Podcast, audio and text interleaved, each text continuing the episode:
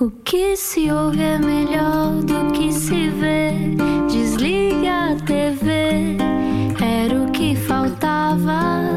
A vida acontece quando anoitecer,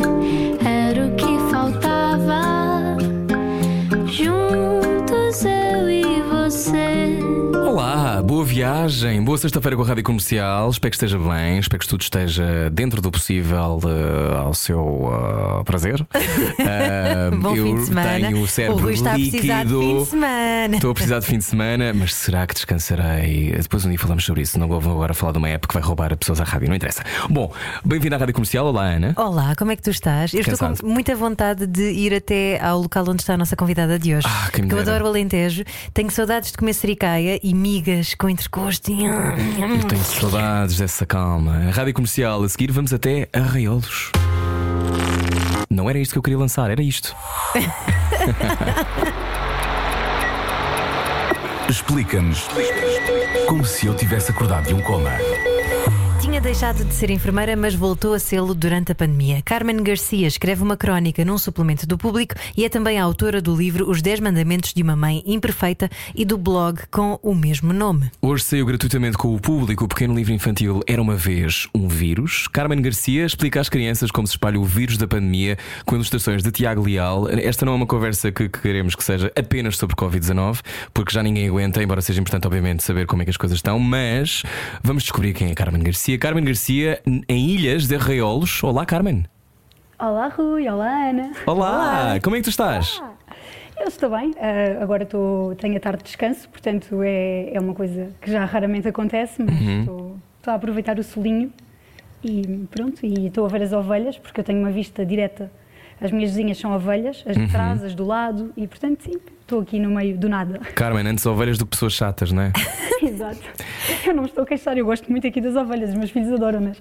Que maravilha. Tu és enfermeira no Hospital do Espírito Santo, em Évora. É Eh, isso, não Agora é? já não. Eu deixei o hospital, eu tinha deixado o hospital em janeiro de 2020. Pus Uhum. uma, uma licença de apoio à família, porque o meu filho mais velho, que tem 4 anos, é surdo e, e pronto. E, e o meu marido também é enfermeiro, e, nós chegámos a um ponto em que os nossos filhos pareciam uns sacos de batatas, que eh, um entrava à meia-noite, que era quando o outro estava a sair, depois os miúdos no inverno saíam no carro connosco para trocar de pai. é? Os nossos filhos, nós trocávamos turno, eles trocavam de pai.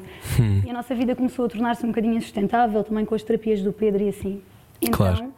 ah, em janeiro de 2020, eu meti uma licença de apoio à família e a ideia era depois rescindir, como rescindi ah, no início deste ano, e arranjar só um pequeno part-time enquanto me dedicava também aos, aos meus outros projetos. Só que a pandemia aconteceu, não é? E nesta terceira vaga, que eu nem, nem gosto muito de lhe chamar terceira vaga, eu acho que esta foi a verdadeira primeira vaga que nós tivemos. E não, moralmente, eu não, não consegui Claro. manter os meus planos e, portanto, assim que as coisas descontrolaram a seguir ao Natal, eu voltei a trabalhar. E agora estou, comecei logo a fazer, a trabalhar num centro de testagens, fui apoiar brigadas em lares Uhum. que são uma área que eu, eu trabalhei quase sempre em, em cuidados intensivos. Primeiro cuidados intensivos cardíacos, depois cuidados intensivos polivalentes. Tenho 11 anos de unidade, mas eu gosto mesmo muito de, de geriatria, gosto muito do, do que se faz nos lares e o meu grande Uhum. sonho era conseguir mudar alguma coisa neste, nesta área. E- Carmen, deixa-me só, deixa só interromper, só para, só para darmos um bocadinho de contexto a quem liga à rádio comercial. Um, eu acho que toda a gente está muito cansada de falar sobre uh, vírus e testagens e já não aguentam os casos e estão confinados. Um, eu quero só explicar a quem está a ouvir que nós achamos muito importante conhecer. As cabeças de quem vive isto, mais do que o alarmismo ou mais do que uh, uma espécie de enxurrada de informações com que levamos todos os dias. E é muito importante para nós estar a conversar contigo hoje e obrigado por ter saído, no fundo, da reserva para, para este combater. Um, desculpa ter-te interrompido. Já vou querer saber sobre a geriatria, mas explica-nos. Esse primeiro dia em que tu decides voltar, estavas a explicar-nos que moralmente não conseguias. Porquê? O que é que tu sentiste que tinhas de fazer?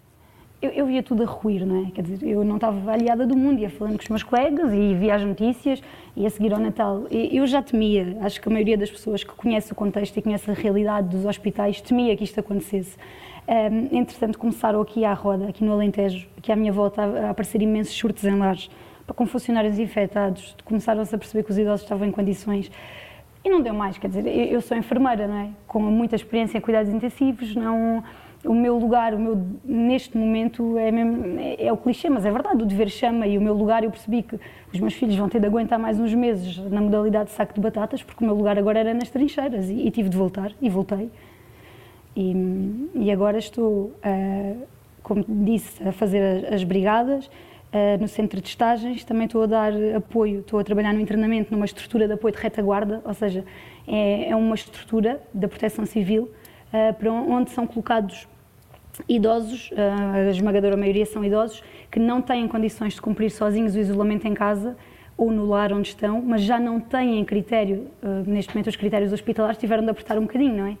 Claro. E, e eles vão, vão para ali, é, é uma estrutura de apoio, é exatamente isso, é, e nós cuidamos deles ali. E, e, também estou a prestar a dar apoio na, na consulta de assistência ao doente respiratório. Estou a fazer tudo o que posso neste momento e, e eu que só queria fazer um pequeno part-time estou a trabalhar horas infinitas por semana outra vez. Carmen, tu que tens 11 anos de experiência em cuidados intensivos, há muita gente que dizia: Ah, mas isto é assim todos os invernos, isto é só mais uma gripe. Explica só uh, porque é que há pessoas a tentarem virar costas à ciência, explica só tu que estás uh, na luta, uh, que, que isto talvez seja um bocadinho mais do que uma gripe igual a todos os invernos. Olha, Ana, eu no, no último relatório que, que eu tenho conhecimento, portanto, no, no, último grande relatório que eu li sobre isto, uh, sobre o, o estado de, das unidades de cuidados intensivos em Portugal, que foi em 2016, foi feito em 2016, pelo menos que eu conheça, um, ehm, nós chegámos, uh, o número que se chegou total de camas em Portugal de cuidados intensivos eram de 487 camas, se não estou em erro. Neste momento, e isso eram as camas todas que nós tínhamos disponíveis em Portugal. E, de uma maneira ou de outra, apesar de haver sempre uma altura muito má no inverno, essas 487 camas foram chegando, não é? Eu podia, podíamos não ter vaga em Évora, mas conseguíamos transferir um doente para Porto Alegre, ou recebi, íamos gerindo dentro do SNS. Este ano, é? nós tivemos só doentes Covid 900, é? ou um número perto. E já não sei ao certo, mas quer dizer, isto é quase o dobro da nossa capacidade máxima pré-pandemia. Portanto, não, não, não aceito, não aceito que digam que isto acontece todos os anos. Isto nunca aconteceu. Nunca. Uh, nós aumentámos quase para o dobro, para mais do dobro a nossa capacidade. Agora, às custas do que é que esse aumento aconteceu, é que é toda uma outra conversa, não é? Hum, estamos a conversar com Carmen Garcia, enfermeira. Uh, como é que tu uh, consegues conservar alguma uh, vontade de não atropelar alguém numa esquina quando ouves alguém dizer que isto não existe? Uh, porque há ainda, ainda resistem, que eu acho extraordinária, uma capacidade de endurance que me, que me choca, uh, que é há pessoas que continuam a ser negacionistas e depois já iremos ao tema vacinas, mas uh, como é que tu lidas com isto, que és uma, uma profissional desta área há tantos anos? Eu, essa parte que tu disseste, como é que eu resisto, quer dizer, a tentação está lá, não é? Eu cada vez que começo a ouvir os negacionistas a falar, eu, eu, eu ao início irritava-me muito. Neste momento eu estou tão cansada porque eu tenho que já não tem espaço para isso, não é? Já não tenho sequer paciência para me chatear. E, e eu sei que, que, e é como é, e um dia que eles precisem e que eles precisem de um ventilador, nós vamos ter um para eles, e quando eles precisarem de cuidados, nós vamos lá estar para eles, como estamos para toda a gente. Mas eu sou muito honesta que houve uma fase em que, em que eu já pensava que se devia mesmo criar uma lista onde se pudesse, onde estas pessoas fossem tipo, recensear uma hum. espécie de censo de negacionistas. Para serem os últimos da fila. Sim, exato. Ah, precisa de ventilador, pois. Ah, está aqui na lista. Oh, pois, claro. Mas ao mesmo tempo tu não, horrível, não consegues. É? Claro, obviamente, isso, isso eu acredito que vos passe pela cabeça. Mas ao mesmo tempo eu, eu acho bonito aquilo que tu dizes. Uh, não deixaremos de ter um ventilador para alguém que não acredita que esta doença é mortal, não é? Um, mas como é que esse juramento que se faz e essa dedicação a salvar os outros um, deve ser muito complicado quando há uma onda desta? Uh, tu sentires que pronto, que se calhar os teus braços não chegam. Como é, como é que navegas essas ansiedades eu... quando estás no, no local? Isto é muito difícil. Para já, eu tenho um problema que eu acho que é, é comum à maioria dos enfermeiros e dos médicos. Nós, nós trazemos muito os, os utentes para casa, não é? Tu não sais do UCI ou do internamento, não bates a porta e vais para casa limpo. Portanto, aquelas pessoas vêm contigo e há sempre histórias terríveis. E, e nesta fase em que em que tu sentes que não consegues chegar a todas as pessoas que precisam. Um, repara, em UCI normalmente, por exemplo, vou-te dar o exemplo da UCI só porque são números mais baixos e é mais fácil de perceber. Habitualmente, um enfermeiro, no máximo, fica responsável por dois doentes. São doentes altamente complexos, não é? E, e requerem muito tempo de cuidados. E um para dois já é acima do rácio de segurança indicado. neste momento, como as coisas estão, chega a estar um enfermeiro para quatro doentes, o que quatro Pois. doentes do SAIST é desumano. Claro. E numa enfermaria, ou no- nos centros de, de retaguarda, onde nós estamos agora, hum, os recursos humanos são, são nitidamente insuficientes, sabes? E tu queres, queres muito fazer coisas e, e aquelas coisas que eu gosto muito de fazer. Eu, eu sou uma enfermeira muito. Toda a gente gozava comigo quando eu trabalhava na, na unidade de cardiologia, porque assim que as doentes ficavam melhores, eu pintava-lhes as unhas, fazia o buço às doentes todas mais idosas, buços enormes. Já havia um espelho um secador de cabelo para mim. É pá, porque eu acho que são miminhos que, especialmente agora nesta fase, né, que as pessoas não têm eh, contacto com a família, que conseguem só videochamadas quando, quando nós temos disponibilidade para isso. E o que eu sinto agora é que eu não consigo fazer nada disso. Eu quero muito eh, ter tempo para esses miminhos, mas eu não Claro, tenho. claro, oh, E, Carmen. olha, Eh, diz, há- Lena, vai tu. uma semana, Não, diz, diz, diz. há uma semana morreu-nos um. morreu um- uma senhora que tinha 90, 90 anos e, e ela estava num quarto com o marido, que tinha 93. Tinham os dois Covid. E, e foi comigo, portanto, era, nós começámos a, epá, a paliá-la quando se percebeu que não, que não havia muito mais a fazer. Começámos-lhe a fazer resgates de morfina e a fazer uma morfina subcutânea. Fizemos-lhe. Ela morreu confortável, isso garantidamente. Mas Sabes que eu estava lá no quarto e o marido dela tinha, tinha adormecido na cama do lado, porque ele passou duas noites em vigia ali ao, ao lado dela e, e eu acordei-o. Percebi que ela estava mesmo a ficar naquela fase mais agónica, que estava na- nas respirações finais, e acordei-o. E, e disse-lhe: Olha, ah, se quiser ficar aqui de mão dada com ela. E depois ficámos lá os três. E, e pronto, e quando ela deu, o, quando a senhora deu o último suspiro, ele disse-me assim, muito baixinho, disse-me, éramos namorados há 75 anos e eu gosto Oh, dela, Carmen. no primeiro dia. Olha, eu desatei a chorar. Tipo, Nós também já estamos a chorar, Carmen. a E chorar. acredito que as pessoas estejam também no carro. Tipo, uma Madalena, pá, isto não me acontecia, posso dizer que isto não me acontecia há anos. Eu acho que é, é do cansaço, é da gente querer fazer mais pelas pessoas e, pá, não conseguir. E, e tu pensares que aquele, aquele senhor que continuava positivo e que tinha um filho positivo e um neto positivo, paraplégico em casa, que não, que não iam conseguir despedir-se dela e depois ele estava absolutamente perturbado pela porque lhe começou logo a ser falado na, na ideia da cremação, não é? E sabes que aqui no Alentejo os velhotes ainda em vida compram campas e, e preparam a morte e é uma coisa muito cultural aqui e depois de repente tu dizeres que se calhar não vai poder ser assim é pá, olha, foi tudo muito. E depois outra coisa que é muito difícil de gerir, que provavelmente as pessoas não têm noção, é que hum, as funerárias estão a demorar muito tempo a recolher os corpos. E os utentes estão a morrer connosco num dia, portanto, se for no hospital, vão para a morgue, já se aumentaram as capacidades das morgues, não é? Com as câmaras refrigeradoras e tudo isso. Mas se for fora do hospital, se for nas outras estruturas, hum, os corpos pá, chegam a ficar, ficam connosco mais de 24 horas. E, hum, E não há como é que- velórios, não é, Carmen? Não Não, há há velórios. para doentes Covid. Não, agora aparentemente a, norma vai mudar e pelo menos a família, pelo menos vai poder ser aberto o caixão, aparentemente, pelo que eu percebi. Mas aqui ainda não foi nada disto. Pá. E depois é, é difícil explicar a um senhor de 93 anos que está perfeitamente lúcido, não é?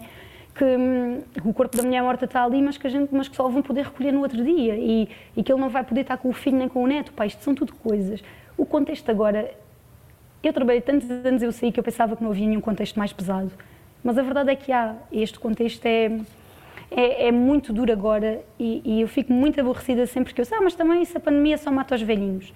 Eu acho que a pandemia mata histórias de amor, a pandemia mata histórias, não é? E, e os velhinhos também têm de ser chorados. E, e ultimamente, cada velhinho, eu sinto que cada velhinho que morre vai, vai para o meu cemitério pessoal, para aquilo que eu trago nas costas. Isso é terrível. Isso é emocionalmente devastador. Carmen Garcia, como é que vocês conseguem manter ah, hum, algum senso de Capacidade de voltar, sim, não é? capacidade de voltar? De ir E- trabalhar todos os ainda dias. por cima, tu, no teu caso, que até já tinhas decidido que ias dedicar-te à tua família, voltares agora é um morro no estômago. É, mas olha, o- este senhor, não é? Ele depois abraçou-se a mim, pronto, eu toda equipada lá, metida naquele, naquele fato macaco, não é? Ele teve, pá, eu não quero exagerar, mas ele teve bem mais de meia hora abraçado a mim. A chorarmos os dois, não é? Que é uma coisa que eu geralmente não faço. Eu geralmente consigo ser, pá, mais controlada e, e servir como um suporte, não é? Está-me a desfazer, e nós ali estávamos Claro. a desfazer nos braços um do outro, mas hum, o que eu penso é, se eu não estivesse lá, ele tinha-se abraçado a quem? Não é? Se eu não estou lá, a quem é que ele se abraça? E então, mais vale eu ir, não é? Pelo menos estou lá eu. Ahm, depois o outro trabalho a gente também tem de fazer, não é? Tem de pensar que eles são meus doentes, mas que aquelas pessoas não são as minhas e, e é difícil, olha. Eu acho que hum, nunca senti as coisas tão misturadas como sinto agora. eu conseguia fazer uma separação mais racional. Não sei se é agora pelo, pelo cansaço, porque normalmente agora faço turnos de 12 horas e, e é mais difícil. Não sei, não sei exatamente porquê. Acho que também pelo contexto todo, não é? A minha mãe tem uma sarcoidose pulmonar e já tem 71 anos. E, e eu tenho medo, obviamente tenho medo que a minha mãe que a minha mãe apanhe isto, pá, e, e toda a gente fechada e não sei, o contexto agora é, é estupidamente perturbador. Estavas Mas a falar. Temos que. Sim, t- eh, desculpa, continua, Carmen Não, não, Garcia. dizer, nós temos que, nós temos que estar lá, não é? Não, há- não há nada a fazer e, e foi para isso que nós, que nós nos formámos e não vamos ser nós a abandonar o navio. Claro. Estavas a falar que há muita gente que diz que isto é só doença do- dos velhos, não é? Que, que chega aos velhos. Eh, e ainda assim, isso é cruel também. E pensar que eh, se, se pondera o abandono dos mais frágeis, não é? É- Que sociedade é essa? É, tu já viste que há, há muito uma tendência eh, meio surreal para dizer ah, isto só, a Covid só mata velhinhos e pessoas com doenças crónicas. E, e até parece que isso não faz mal, como se por acaso tivesse, houvesse alguma coisa que nos dissesse que em 2020 e 2021 as pessoas com doenças crónicas iam morrer todas no mundo. Quer Mas sabe o que é que isso quer dizer, Carmen? Eu acho que isso as pessoas têm esse discurso e não se apercebendo exatamente o que é que estão a dizer. Estão a dizer, pá, não faz mal, estão, os fracos estão a morrer. Ou as pessoas mais frágeis estão a morrer. E, inevitavelmente, quando as pessoas dizem isso, que é uma doença que só afeta, lá está, franjas mais vulneráveis, o que não é verdade, como tu sabes bem melhor do que nós, hum, há uma sensação qualquer de superioridade que tem a ver com a idade, com a saúde, com a ideia que a mim não me toca. Eu acho que essa ideia que a mim não me toca, eu acho que já começa a, a rarear. Acho que não é uma coisa que aconteça tanto. Mas eu acho que tem a ver com isso, sabes? Que é, são pessoas que não se apercebem o disparate que estão a dizer daquela coisa de isto a mim não me acontece. Pois, pá, olha, eu tenho, eu sou celíaca, que é uma coisa perfeitamente gerível, não é? Eu não, não sou nada doente, eu sou celíaca, não como nada com glúten e não tenho crises há anos. Portanto, quer dizer, então se eu apanhar Covid e morrer de Covid, ah, pronto, tinha uma doença crónica quando eu nem sequer sou uma pessoa doente. Epá, eu não percebo, eu, eu consigo perceber que, sobre isso que tu estavas a dizer, que os adolescentes, por exemplo, que ainda estão muito naquela fase do, com o complexo da imortalidade, que acham que são eternos, e eu consigo perceber que que esse- esses os miúdos, agora, isto vindo de adultos, pá, de, de pessoas que, que- que são pais, que têm filhos, não consigo perceber. Há bocadinho estava a ver no, no Twitter, outra vez o, restaurante em Lisboa, lá, outra vez cheio de gente, ontem à noite. Pá, isto é o quê? Estas pessoas estão a brincar com quem? Então, Eles acham mesmo que não lhes toca. Mas achas que é, é acreditarem na narrativa que mais lhes dá jeito para se protegerem de alguma maneira, para não, Não. sentirem medo? Eu acho que é falta de hum, generosidade e capacidade de se pôr no lugar do outro. Eu não sei, eu, Acho é que é possível que isso. ali uma dissonância cognitiva importante, não é? Eu não sei, eu não sou fumadora, mas este é um, um exemplo que nós, que nós estudamos, não é? Ah, a grande maioria dos fumadores vivem dissonância cognitiva, não é? Tem sempre alguém para apresentar que viveu até aos Uma avó que tem e- 95 anos e fuma três, três maços de ventil, não e é? nunca e está nova, não é? E Nova. Exato, está nova, quer dizer. Tirando os dentes amarelos e a pele encarquilhada. Mas pronto, há sempre aquela coisa do ah, olha, nunca fumou e morreu quando ia passar a estrada. Portanto, a dissonância cognitiva é uma entidade que existe e há muita gente que vive nela. Agora, cá há aqui um, uma- um componente importante de egoísmo, acho eu. Acho que acima de tudo egoísmo. Ahm, Falta de empatia e de egoísmo. há. Eu acho que nós somos. Sabes aquela conversa que a mim me incomodou desde o primeiro minuto do vai ficar tudo bem? Não Sim. vai, nós vamos, as pessoas estão mais egoístas e, e isto está cada vez mais difícil. Oh Carmen, mas ah, há uma coisa que me inquieta porque ah, há muita gente que diz que nós, média, que não damos voz à outra narrativa. Ou seja, que não ouvimos aquilo que se alega do lado de lá de que ah, há outros estudos ou que há. Enfim, e, e vê-se o exemplo agora, por exemplo, dos Médicos pela Verdade, que fecharam finalmente a página de Facebook e etc. E que muitos deles estão a ser suspensos pela ordem dos médicos, não é? São médicos que estão a pôr em risco a reputação ao defender algo, mas há alguma base científica nisto? Tu que és enfermeira? Oh, Ana, se eu quiser encontrar na internet um estudo que diga que, agora estou a ver uma, lembrei-me, que apanhar uma joaninha na mão aumenta a esperança média de vida, quase que encontro. Tu consegues encontrar tudo na internet. O ponto aqui depois tem a ver com a qualidade dos próprios estudos e, e, infelizmente, em Portugal há uma iliteracia científica muito grande. A maioria das pessoas, ah, quando, quando eu tinha essas discussões, que neste momento já não tenho energia para as ter, apresentavam-me estudos que eu só tinha vontade de me atirar ao chão, a pensar, então, mas eu estou a discutir com uma pessoa que me está a mandar um estudo com uma amostra de 15 pessoas como se isto fosse alguma coisa. Assim, a ciência eh, tem um método que se valida, não é? A ciência é validada pelos pares. Há muita coisa que, que é publicada que depois acaba por não ser validada pela comunidade. Agora, eu não entendo porque é que a comunicação social tem que dar ou tem de dar tempo de antena a, a pessoas que falam contra a ciência. Quer dizer, isto, isto é uma discussão científica. Vamos lá ver, a Covid é uma discussão científica. Nós aqui estamos a falar de biologia, de virologia, de, de medicina, são uhum. ciências, não é? E, e, vamos dar tempo de antena, ok. Vamos dar tempo de antena a coisas que não estão provadas. E eu tenho muita dificuldade em perceber como é que em 2021 a gente ainda anda a discutir isto. É, repara, eu, eu sou católica e eu, eu fui catequista há muitos anos e, e eu acredito em Deus. Um, portanto, eu não sou. Eu também tenho Mesmo quando estás numa UCI, Carmen? Mesmo quando estou numa UCI, Rui. Sempre. E, e, eu nunca deixo de acreditar. E eu sei, sempre que eu tenho esta conversa, a maioria, a esmagadora maioria dos meus amigos são ateus convictos. E, e quando eu converso com eles sobre isso, não é, eu dou-lhes razão em tudo. Porque eu sei que a minha fé é uma coisa perfeitamente irracional. Eu não consigo rebater uh, racionalmente a questão da fé. Eu não consigo. Eu tenho todas as razões para não acreditar, mas eu acredito e eu não consigo mudar isto em mim. Independentemente das crises de fé que eu tenha, eu, ela volta sempre mais forte e, e eu não posso fazer nada em relação a isso. Agora, o que, o que eu acho destas pessoas é que hum, eles têm quase. É, aquilo é quase uma fé também, e, e às tantas não vale muito a pena uh, eu tentar dar-lhes artigos mais robustos e melhores do que aqueles que eles me enviaram, que não vale a pena apresentar-lhes dados, uhum. Porque há um ponto em que eu tenho a sensação que paro de discutir ciência e começo a discutir crenças. Claro. E, e ao contrário de mim, que percebo que do outro lado está a razão, ainda que eu tenha aquela brechazinha de vocês também não me conseguem provar que ele não existe, não é? Estas pessoas, a gente consegue provar que a Covid existe, consegue mostrar-lhes números, consegue mostrar o que mata mas mesmo assim a crença é tão profundamente irracional que eles conseguem negar a evidência científica que está debaixo dos olhos deles. É uma coisa inacreditável. Sabes que eu acho que também tem a ver com. Estamos a conversar hoje com a enfermeira Carmen Garcia, em direto da Ilhas de Raiolos, um, ehm, porque há uma, aqui uma coisa que, que eu acho que acontece muito nestes momentos de conspiração, que é toda a gente precisa de pertencer a algo alguma coisa. Um, e eu acho que quem se quer posicionar de alguma forma está contra o que está a passar, estou contra que me tirem liberdade. Nos Estados Unidos, já discutimos isto outro dia com, com a jornalista Mariana Vazeler, aquela coisa de estão a tentar controlar o meu sistema respiratório, obrigando-me a usar uma máscara. Eu acho que quem quer, quem se sente violentado por alguma razão e no fundo não tem um, informação embora hoje em dia tenhamos informação, não é? Uh, vai arranjar soluções e quer arranjar soluções para lá está, uh, ir, ir nesse, nessa quase escadaria ou jogo de jenga uhum. em que tu vais metendo cada vez mais. Não, porque se eu uh, lamber um tijolo, talvez fique prevenido contra o outro vírus. Este vírus não existe. esta coisa de. Eu acho que já ninguém discute que não existe, ou melhor, as pessoas que discutem que não existe, eu acho que já começam a ter vergonha de dizer no ar, não é? Dizer não no ar, dizer à frente dos outros. Não sei. Não, sei. não concordas com isso? No Alentejo sentes isso? Que há pessoas que duvidam ainda? olha, eu acho que hum, aqui, por acaso, eu acho que nós aqui acabámos por ser uma, uma região um, onde isso não aconteceu tanto. Porquê? Porque nós temos uma população muito envelhecida, temos muita gente ainda que não vai à internet. E, e aqui a palavra dos profissionais de saúde ainda vale muito, percebes? Não, uhum. uh, nós não somos donos de nenhuma verdade, mas a verdade é que, especialmente aqui para uma população mais idosa e mais rural, a nossa palavra tem peso.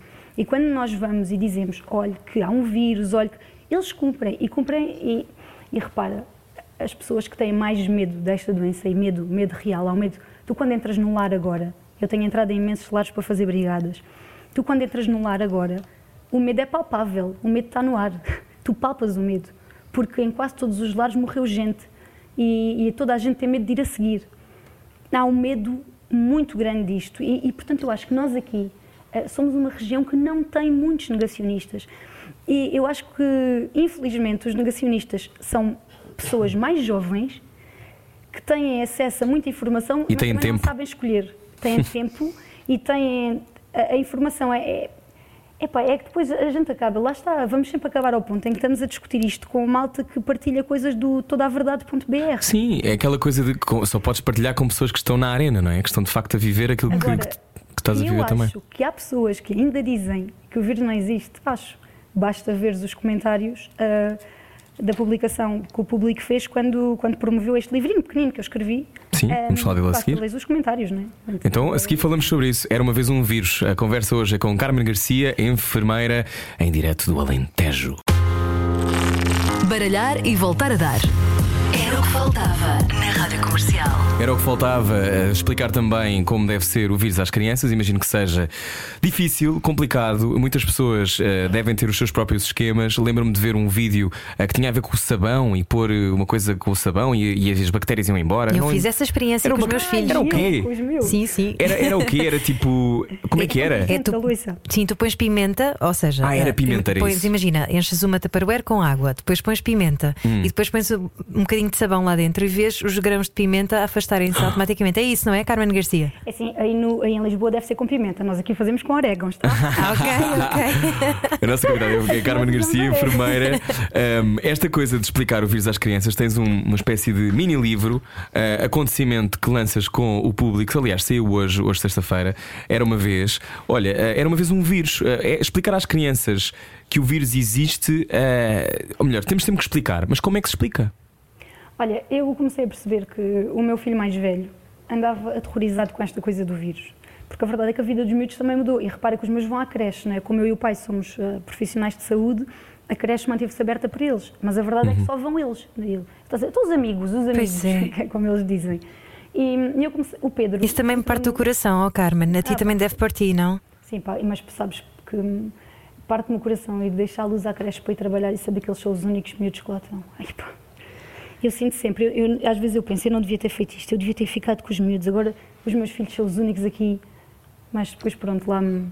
Sim, pelo menos têm quem cuide. deles e de certeza que também estão felizes entretidos, não é? E, e tive sorte que, que a creche, hum, também por causa da surdez do Pedro, não. é, Eu não sei se vocês sabem, mas está a acontecer uma coisa terrível, que é os filhos dos profissionais de saúde, quem tem, ou dos trabalhadores essenciais, mas neste caso eu sei especificamente de crianças que têm dois pais profissionais de saúde. Portanto, aquilo abre uma creche, abre uma, por, por conselho, abre um, um pré-escolar, imagina. Então, tu tens de levar o teu filho para esse pré-escolar, que pode não ser o dele. E que pode ser dali a deixar 30 lá. km, se calhar. Pronto, e onde ele não conhece ninguém. Ah, No conselho, há aqui os conselhos, pronto, mas onde ele não conhece ninguém e tu tens que o deixar lá. E se for da creche, portanto, que não há uma resposta estatal até aos 3 anos, não é? Abre uma creche. E está a acontecer a mais do que uma colega minha, e isto é, é verídico, e, e não sei como é que ainda ninguém pegou nisto, dizendo: olha, a única creche aberta para a sua filha ou para o seu filho é esta. Tu vais lá, vais lá deixar a tua filha e pedem-te uma mensalidade, sendo que tens de continuar a pagar a mensalidade da creche de origem da tua filha. Então tu estás nesta fase, na linha da frente, a viver esta porcaria toda e a pagar duas mensalidades de creche. Isso não faz sentido nenhum, Carmen. Pois não, mas isto está a acontecer. Isto está verdadeiramente a acontecer. E com mais do que uma colega e em mais do que uma zona do país. Ainda bem que estás a dizer isso na rádio, porque alguém tem que pegar nisso. Jornalistas, estou? Peguem lá nisto. Ah, vamos já passar à nossa relação de informação. Vamos passar isto já imediatamente. Mas, ó Carmen, ahm, estamos a- eu estava a falar aqui deste livro que tu lançaste. ahm, era uma vez um vírus. Ah, isto já tinhas tentado fazer este livro, não é? Já tinhas falado com a DGS. Ah, sim, eu fiz isso, pronto, eu estava a dizer, o Pedro estava aterrorizado e eu comecei a contar esta história em casa. E foi a minha maneira, fui fazendo assim as rimas. O livro é escrito em verso, eu fui fazendo as rimas. E nós temos uma combinação aqui, que é para eles comerem a sopa, eu conto sempre uma história, porque eles estão tipo duas pequenas mafaldas do sopa não. e, e então ah, eu conto-lhes uma história. E contei esta a primeira vez, pronto, ainda não muito bem estruturada, mas eles gostaram e começaram. E o que eu percebi foi que depois de eu lhes contar a história, eles ficaram mais à vontade para fazer as perguntas que provavelmente já os estavam ali a, a atarantar. E, entretanto, eu estruturei melhor aquilo, falei com, com o meu ilustrador que já tinha trabalhado comigo no, na Lição de Amor, que é um livro infantil que eu lancei em novembro e que, sobre a inclusão e que e correu muito bem, é best-seller e correu mesmo Parabéns. muito bem. Obrigada. E uma e lição de disse-lhe, amor. Olha, Tiago, eu precisava muito que tu fizesses aqui umas ilustrações de borla. E ele disse: Para quê, Carmen? E olha, porque eu gostava de fazer aqui uma pequena ferramenta de educação para a saúde para crianças sobre o coronavírus. Mostrei-lhe a história e ele é o maior e disse-me logo que sim, porque, porque o meu grande objetivo foi sempre nunca cobrar por isto. Queria muito que fosse uma coisa gratuita. E saiu Não, não hoje faz gratuitamente com o público. Saiu gratuitamente com o público e está disponível online gratuitamente para quem quiser, para quem quiser ler. E, e então a nossa ideia foi, olha, nós vamos oferecer o nosso trabalho, vamos entregar já tudo pronto e vamos pedir à DGS que nos ajude na parte da impressão e da distribuição, é? porque eles têm uma rede que nós não temos. Ainda que o Tiago trabalhe numa editora e que eu tivesse os contactos no público, portanto a DGS tem uma máquina diferente por trás. Mas fomos ah, epicamente ignorados, não é? E, e eu acho que a nossa DGS que eu tenho muita pena, é que tem profissionais com tanto mérito, mas eu acho que tem comunicado tão mal, teve uma estratégia de comunicação tão desastrosa, mas pronto, aparentemente também não estão assim por aí além interessados em aproveitar e, e reparem que nós não pedimos nada por isto. isto Pois, mas está aqui à trabalho. minha frente e está muito giro. E começa por dizer: era uma vez um vírus que vivia muito infeliz e passava o tempo a sonhar com uma casa nariz. Até que num dia frio a oportunidade chegou e o vírus inteligente no narizinho entrou. Ahm, é um texto muito simples eh, e com as imagens que são muito giras do Tiago. Ahm, Faço-te uma pergunta que tem a ver com a, a tua própria relação em explicar isto aos teus filhos. Ou seja, tu tens um filho com surdez, já falaste isto várias vezes nesta entrevista. Um- a uma criança com surdez, primeiro pergunto-te o que é que é, como é que é descobrir que o teu filho tem surdez? Como é que se, como é que se faz esse. É um deserto, inicialmente, imagino. Olha, eu. Sabes que eu já falei disto com a tua mãe durante mais de uma hora. Ah, foi? Eu estou muito mal informado. E, A minha mãe eh, tratou-te bem, espero. A tua mãe tratou-me muito bem, foi muito querida para mim. Deu-me um elogio enorme, afim. Tive vontade de lhe dar beijinhos. Não fosse a Covid. Como é que foi? Porque ela tinha acabado de vir do, do isolamento dela. Então, Ah, pois foi, já sei. Já, já me lembro, sim. Olha, saber que tu tens um filho diferente. Tu, quando engravidas, não é? tu, tu imaginas um bebê perfeito, ponto final. Ninguém está grávida e imaginar, olha, o meu filho vai ter não sei o quê. Isso pode passar pela cabeça do género, desde que era que ele não tenha, não é? Mas tu não estás a imaginar o teu filho, quer dizer, aquilo é o teu bebê idealizado. E, e quando de repente tu és confrontado com o facto que o teu bebê é perfeito, que tu depois descobres que é perfeito à mesma, mas pronto, que o teu bebê é sonhado, não é. hum, se Aquilo que tu imaginavas, não é? Especialmente perfeito, eh, como tu achavas que ele ia ser. Aquilo é terrível. Eu, a médica, quando ela me disse, olha, e o Pedro é. Ela, pronto, depois ela foi direta, nós fomos os dois enfermeiros, ela disse, olha, o vosso filho tem uma surdez profunda bilateral, portanto ele não ouve absolutamente nada. Olha, eu nem. Eu depois deixei de ouvir. Não consegui ouvir mais nada até ao fim da consulta. E quando eu te digo nada, é nada. Eu fiquei lá, estava de pé com ele ao colo e, e eu não me lembro de mais nada até ao fim da consulta, deixei de ouvir. Hum, o meu marido acho que falou para ela, depois nós viemos para o carro completamente em silêncio. Ah, não falámos nada um com o outro, porque também é assim que nós funcionamos. E hum, não falámos nada. Eu não me lembro do dia, não me lembro. Pá. É- olha, sabes aquela expressão que nós usamos muito do sentir o chão fugir debaixo dos pés? Eu não sabia que isso podia ser literal, mas pode. Isso é absolutamente literal. É tu não saberes onde é que vais assentar o pé na passada seguinte porque está tudo a andar à roda. Falta-te o chão, falta-te o suporte todo. E eu não. Pá, não sei. Sei que à noite eh, deitei o Pedro, depois fui-me deitar. O meu marido já estava deitado. Eu acho que ele não estava a dormir, mas estava de costas para mim, estava de olhos fechados. E eu deitei-me também estava a chover, mas a chover uma coisa que eu não vos sei explicar, tipo um mini dilúvio. E, e quando eu comecei a ouvir a chuva, olha, de repente tive aquele pensamento: o meu filho nunca vai ouvir o som da chuva. Pronto, e aí eu rasguei-me num pranto e, e chorei muito, até às 5 da manhã, não dormi nada, só chorei. E depois, quando acalmei um bocadinho, levantei-me, fui ao quarto do Pedro, sentei-me lá aos pés do berço dele e prometi-lhe que enquanto eu vivesse e enquanto eu tivesse fogo, que ia lutar sempre pela diferença e pela inclusão e, e que ia fazer tudo para que ele e outras crianças como ele, e não só com surdez, e não só com deficiência, todas as diferenças. E, e eu prometi-lhe que, que ia dedicar a minha vida a isto, e, e é o que tenho tentado fazer. E, e fazer-lhe essa promessa trouxe-me uma espécie de propósito e ajudou-me a apaziguar. E, e a partir daí eu vivo perfeitamente, depois daquela noite terrível, eu vivo perfeitamente pacificada com isto. O Pedro, entretanto, fez implante coclear, começou a ouvir, não é? Explica o que isso é, Carmen, nós não sabemos. um, pessoas como hoje em dia a ciência realmente é uma coisa incrível, não é? E o implante coclear é uma coisa que nós temos que é, se calhar, o mais próximo do milagre, porque a surdez, existindo algumas condições, ter que ter uma cóclea intacta e não podes ter ausência de cóclea, mas se tiveres, e se ela tiver oca, tiver capaz, eh, os surdos já podem ouvir. Não consegues fazer isso com, com a, a cegueira, mas com a surdez tu consegues. E aquilo é, é incrível. Tu colocas-lhes um implante, não é? É, é como se fosse, como se a cóclea, como se fosse um piano, e tu metes lá um aparelho que toca nas teclas quando as pessoas falam e reproduz os sons lá dentro. E, e E ele ouve. ele ouve, ouve, não ouve, não é uma audição igual à nossa, mas é aquilo que conhece e é suficiente para ele perceber tudo o que nós lhe dizemos e para falar. Faz terapia da fala, faz muita terapia da fala, mas o Pedro fala, não é? Se ele estiver contigo, ele vai falar para ti, vai contar tudo o que tu quiseres. não fala como uma criança tão bem como uma criança de 4 anos, não é? Há algumas palavras que ele tem mais dificuldade. Vai dizer-te que não quer sopa? Não, diz muita coisa.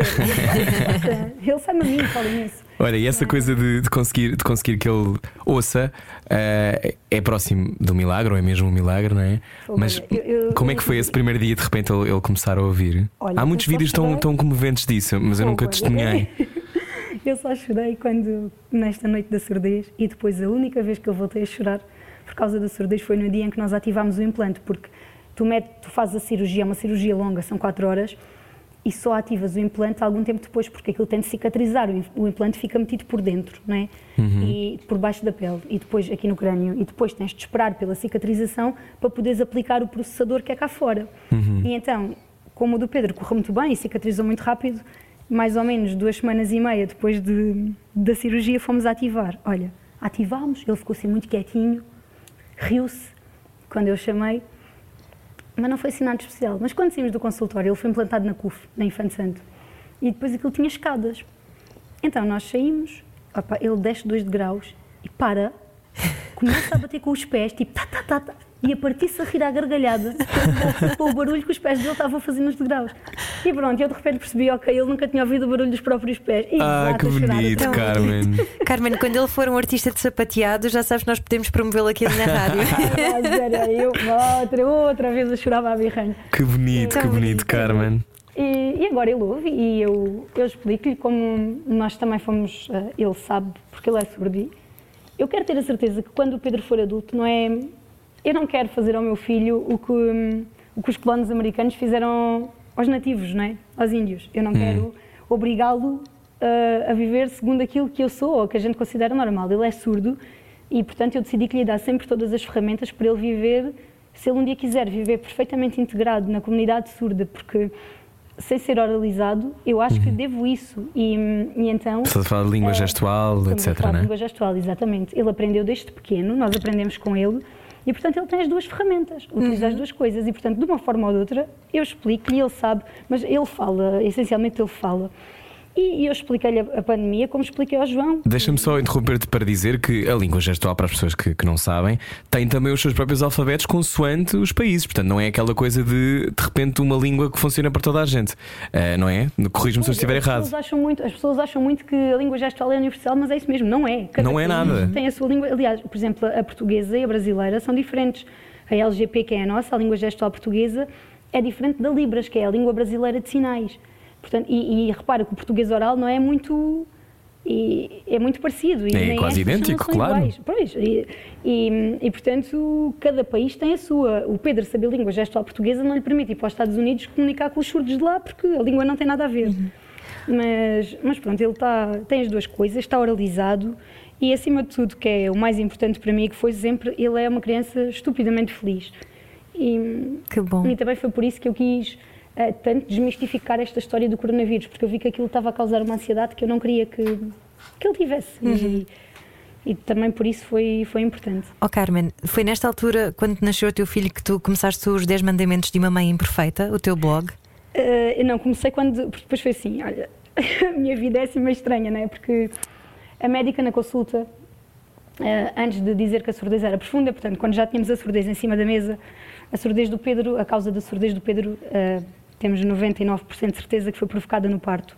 Que nós tivemos um parto com muita violência, muito traumático. O Pedro entrou em periparagem, portanto, o coração dele começou a bater mesmo muito devagarinho e acabámos por ir para uma cesariana emergente e o Pedro teve mal e eu também e pronto. E aparentemente isto é uma sequela do parto, a única, felizmente, que as coisas podiam ter corrido pior. Mas a médica disse, olha, mesmo com as certezas todas, eu acho que nós, se calhar, não perdíamos nada em fazer um estudo genético. E eu disse, não é preciso porque eu não quero mais filhos, eu não vou ter mais filhos. e, e já estava grávida do João quando disse isto. Ah, entretanto, vim para casa, ah, isto foi na quinta-feira, eu descobri no, no domingo que estava grávida do João. E tive uma gravidez muito má, com uma suspeita de uma placenta acreta logo ao início, que é quando a tua placenta se comporta como se fosse um tumor e começa a invadir hum, os órgãos adjacentes. Portanto, invade a parede uterina, pode invadir a bexiga, os intestinos. Pronto. É uma chatice. E então passei a gravidez deitada. Opa, e já estava tão aborrecida. Depois metia-me a ver as redes sociais, estás a ver? Porque também um pouco mais podia. O Pedro ia à creche Eu, eu não podia fazer esforços, mas vinha sempre cá abaixo quando ele vinha para estar com ele. E... Mas depois nas redes sociais só havia aquelas vidas tão boas, aquela gente, os filhos todos muito a condizer, casas muito arrumadas, miúdos todos tão. em- Epá, e a minha vida era uma confusão, não é? Tinha acabado de saber que tinha um filho surdo, estava na cama com uma gravidez de risco. E Ah, o milagre da vida, não é, Carmen? Ai, sim, o milagre da vida. Ai, olha, eu só pensei, não, acabou-se. Eu vou criar aqui uma página a, dizer, a mostrar aqui o lado B. Obviamente que há coisas ótimas, mas obviamente que há coisas que não são ótimas e temos de falar sobre elas. Ah, mas pensei que ia estar a escrever, vá, sei lá, para, para algumas amigas, para a minha irmã, para as minhas irmãs. Para, pá, só que aquilo cresceu assim de uma maneira descontrolada e, e eu nunca pedi partilhas, nunca pedi nada, nunca pedi para seguirem a página, só que aquilo, pronto, fugiu do meu controle. E hoje em dia, pronto, são mais de 100 mil pessoas no Facebook. e- Uau! E escreves no público? Escrevo no público, sim, sou colunista ao domingo. Tenho uma coluna que se chama Tanto Faz Não É Resposta. Escrevo ao domingo e. Então a seguir falamos sobre isso, sobre essa crónica e sobre como também tens sido muito útil no combate à desinformação e fazer-nos pensar. Venha daí, hoje a conversa é com Carmen Garcia. Baralhar e voltar a dar. Era o que faltava na Rádio Comercial. Bom fim de semana com a Rádio Comercial. Olá, estamos a conversar com Isso Carmen era o teu Garcia. sotaque? Muito mal, muito mal, não é? Eu sei, eu não tenho muito jeito para sotaques. Eh, ou melhor, por acaso até tenho algum jeito, mas tenho que me esforçar. O teu sotaque brasileiro é ótimo. É tipo, é assim, é bom. Eu sei fazer, eu sei fazer um pouco. Ahm, a minha pergunta: sou com sotaque ou sem sotaque? eh, o, teu, eh, o teu português chega a muita gente, a Carmen, obviamente. Eu acho que os sotaques são das coisas mais maravilhosas. Uhum. Digo sempre que as pessoas que querem trabalhar em rádio e televisão não limpem o sotaque. A Ana sabe como eu. É maravilhoso. Sabe como eu, como durante muito tempo houve uma tendência para limpar. isso, Para limpá-lo. Estão a dizer-te? Dizem muitas vezes, ah, cuidado com.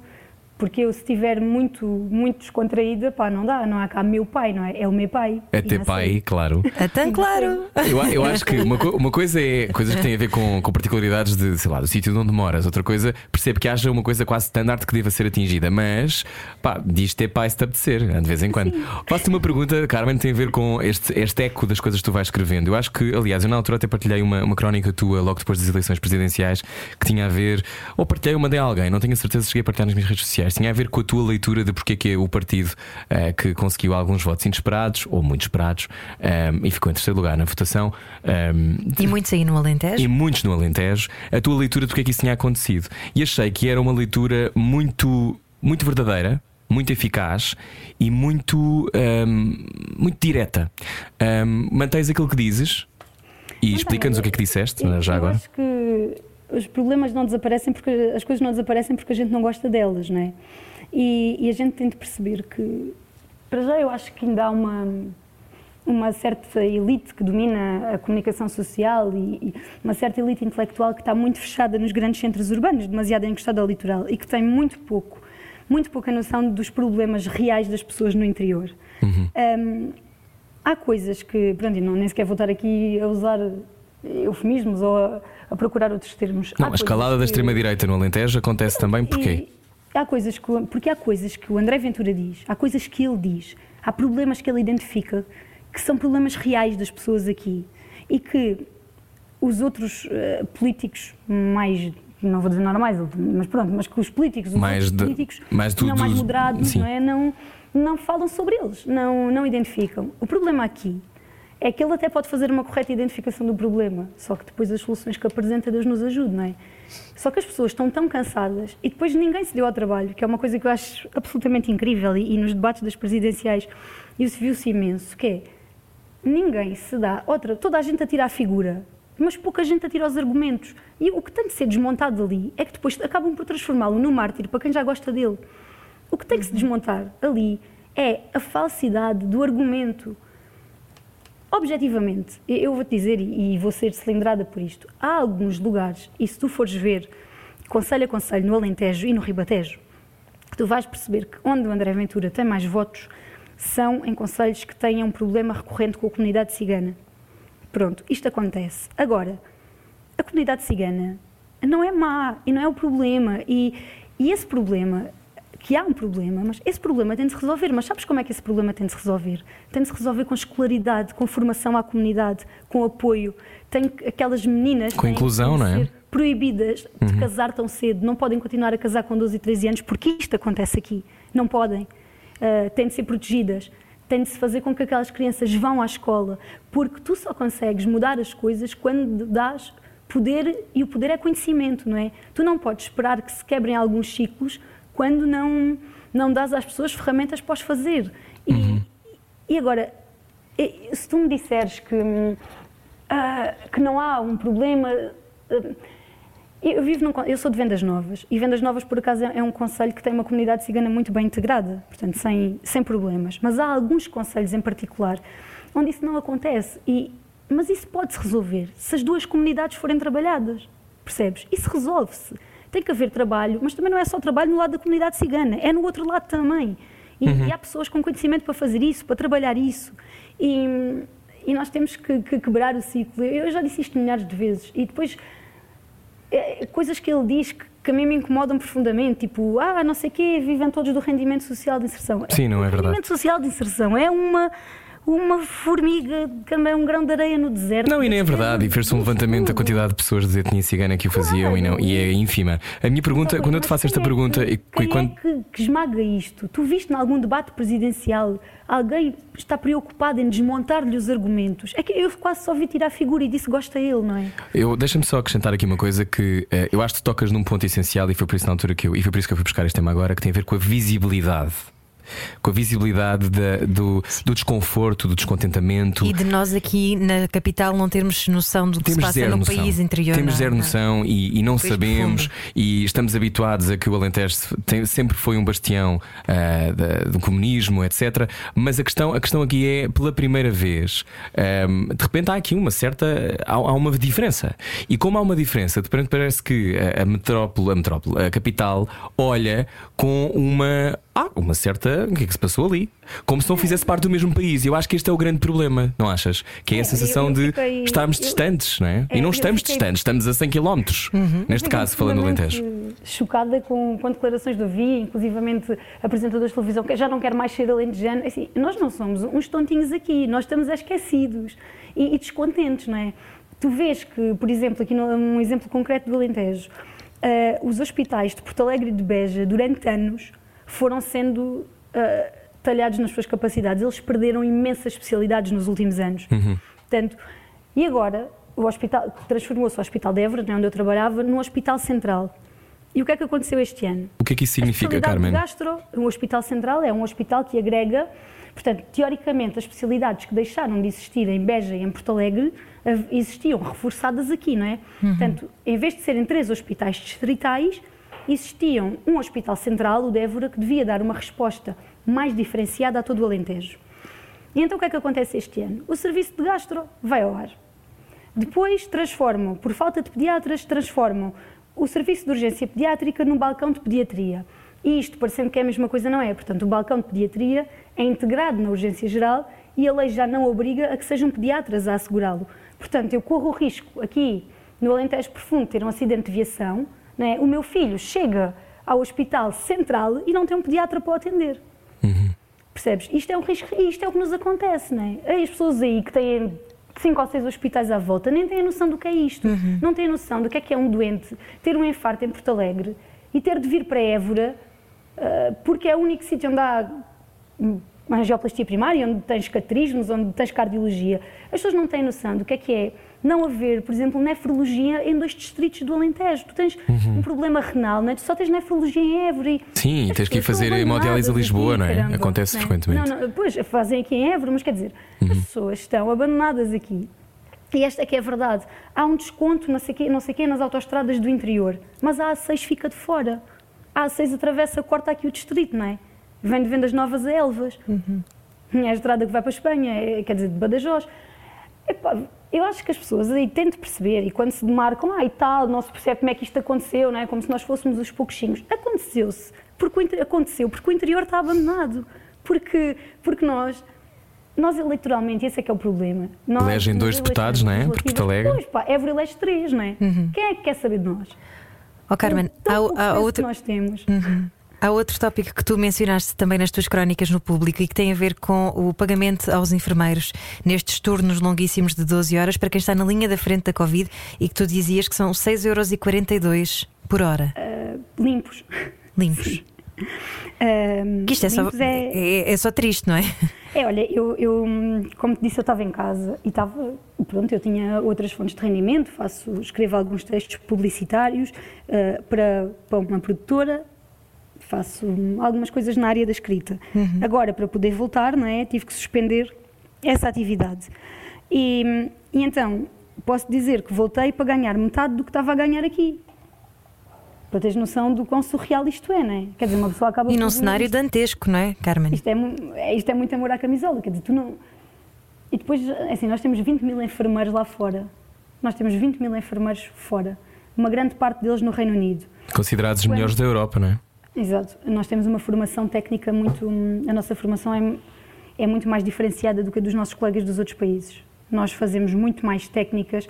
ah, por exemplo, os enfermeiros ingleses, para fazerem uma punção venosa, portanto, picarem uma veia né, para pôr alguém em soro, têm que fazer uma formação complementar. Aqui tu não tens nenhum enfermeiro que não saiba fazer isso da licenciatura, do curso base. Nós somos, tecnicamente, somos uma classe, os enfermeiros portugueses são muito competentes e, e isso é muito apreciado lá fora. E então, tu chegas a um ponto em que tens uma falta brutal de enfermeiros em Portugal, tens 20 mil lá fora, e em vez de os tentares atrair para cá para reforçar o SNS com um bom contrato, não é? com uma boa proposta, acenas-lhes com contratos de 4 meses e pagamentos de 6 euros e tal a hora. Epá, enquanto os outros países fizeram exatamente o contrário. Por exemplo, a Alemanha, Espanha e Inglaterra fizeram propostas de recrutamento super agressivas aqui em Portugal, rec- recrutamento de enfermeiros, onde nos ofereciam. Ali para a Espanha, por exemplo, imagina, eu podia ir ali para a Infanta Cristina, para Badajoz. Eles pagavam uma deslocação, pagavam uma estadia, permitiam-me fazer os turnos em dias seguidos, imagina, quatro dias para vir três para casa, de descanso, ah, e o base que nos estavam a propor era três vezes o base daqui. Pá, aqui fica difícil as pessoas largarem a estabilidade dos sítios onde estão com boas condições para virem para aqui com um contrato precário de quatro meses. É óbvio que assim mesmo quem quer voltar não volta. E sim, eu não gosto de, especialmente nesta fase, não, não gosto de me estar a chorar em termos de remuneratórios, porque também acho que não é Não altura tempo, própria não é? para isso, não, é? Não, é, não é o timing. Agora, que é vergonhoso aquilo que pagam a um enfermeiro dentro de uma unidade de cuidados intensivos em turnos de 12 horas, e dentro de uma unidade de cuidados intensivos ou, ou em qualquer outro sítio. É vergonhoso. E quando Pagas acabar, mais esta, à tua senhora da limpeza, seguramente. quando acabar esta fase muito difícil das nossas vidas, vais mesmo deixar de ser enfermeira? Eu, sabes que a enfermagem é uma coisa terrível, porque isto é um bichinho. isto é terrível, isto é um bichinho que se mete dentro da gente. E tu nunca consegues deixar de ser enfermeira, porque isto é. Esta coisa não é o tratar, não é o curar, é o cuidar. Eu acho que qualquer enfermeiro é um cuidador e isto fica connosco sempre. O que eu gostava era de. Eu, esta parte mais hospitalar, eu estou cansada. Eu vi morrer demasiadas pessoas e. Sabes que. Isto, às tantas. Há um ponto em que tu começas a sentir que o teu, eu já te disse isto há bocado, mas o teu cemitério pessoal começa a ser muito grande e tu começas a ter muitos nomes no teu cemitério pessoal, muitos episódios que tu queres esquecer e, e às tantas a tua saúde mental começa a perigar aqui no meio disto tudo. E, mas sim, eu, esta vida mais hospitalar eu quero deixar, mas gostava muito de manter sempre alguma alguma relação com, com a enfermagem. Gostava se calhar de arranjar umas horas no lar, que eu já disse, eu gosto mesmo muito desta parte.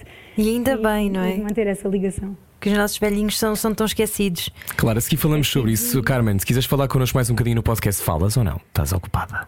Podes Não falar. estou nada ocupada. Então falamos, estou a brincar. Então falamos mais um bocadinho no podcast Era o que Faltava com Carmen Garcia. Já sabe, eh, acho que Carmen, antes, antes de passarmos para o podcast, não sei se queres deixar alguma mensagem às pessoas que vão ouvir apenas em direto esta entrevista. Se queres deixar alguma mensagem, um reforço de alguma ideia que achas importante eh, neste momento que estamos a atravessar. Sei, eu acho que as pessoas, eh, pelo menos aquelas que, que têm que, são, que estão a pensar nas coisas de forma racional já perceberam.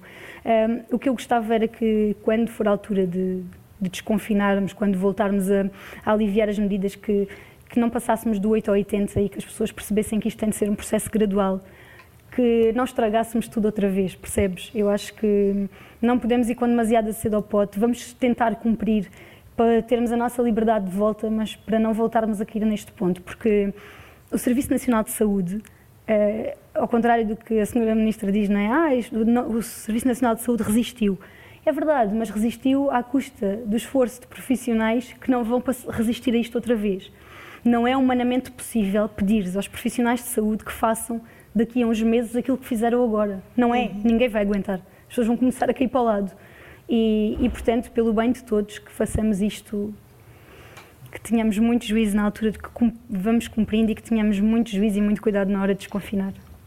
É isso. Então a seguir continuamos a conversar no podcast em radiocomercial.ol.pt. Obrigado, Carmen. Até já. Muito obrigada, Carmen. já. E bom fim de semana aos ouvintes da Rádio Comercial Juizinho. Bom fim de semana. Segunda-feira voltamos com mais conversas incríveis às 8. É isso mesmo. Beijinhos. Adeus. Baralhar e voltar a dar. Era o que faltava na Rádio Comercial. Boa viagem com a Rádio Comercial. Olá, o meu nome é Rui Maria Pego. Está a ouvir, obviamente. Era o que faltava, sabe isto, não é? Está a ouvir na sua aplicação. Olá, eu sou a Ana Martins. O Rui está queimadinho. Estou todo frito. E porquê? Porque, obviamente, que eh, todos nós já temos uma. Já estamos, como, é- como dizias há pouco, com a saúde mental a perigar, que é uma coisa que não se diz muitas vezes, perigar. E eh, a sensação que eu tenho, Carmen, é que a situação nos lares é eh, muito violenta, no sentido não só porque, como tu dizes há pouco, eh, os velhinhos começam depois a ver a morte a chegar, a- algumas pessoas a morrerem, mas eu acho que a relação com a morte, pronto, a dada altura já deve ser uma coisa constante, não é? Quando tens 85 anos, deves pensar várias vezes na morte, imagino. Mas quando estás hum, numa solidão tremenda, porque aquilo que foi decretado é ah, não se visita ou visita-se pouco, muitas pessoas, e ah, tenho uma pessoa próxima que me disse para eu falar disto na rádio e acho que és a pessoa indicada para me responder. Muitas pessoas aproveitam também esta situação para poder dizer ah, ou para poder visitar menos, para poder estar menos próximo, para de alguma forma ah, concluir um abandono que já acontece há anos. Ahm, o que é que tu tens a dizer sobre isto? Estamos a falar de uma epidemia também de solidão.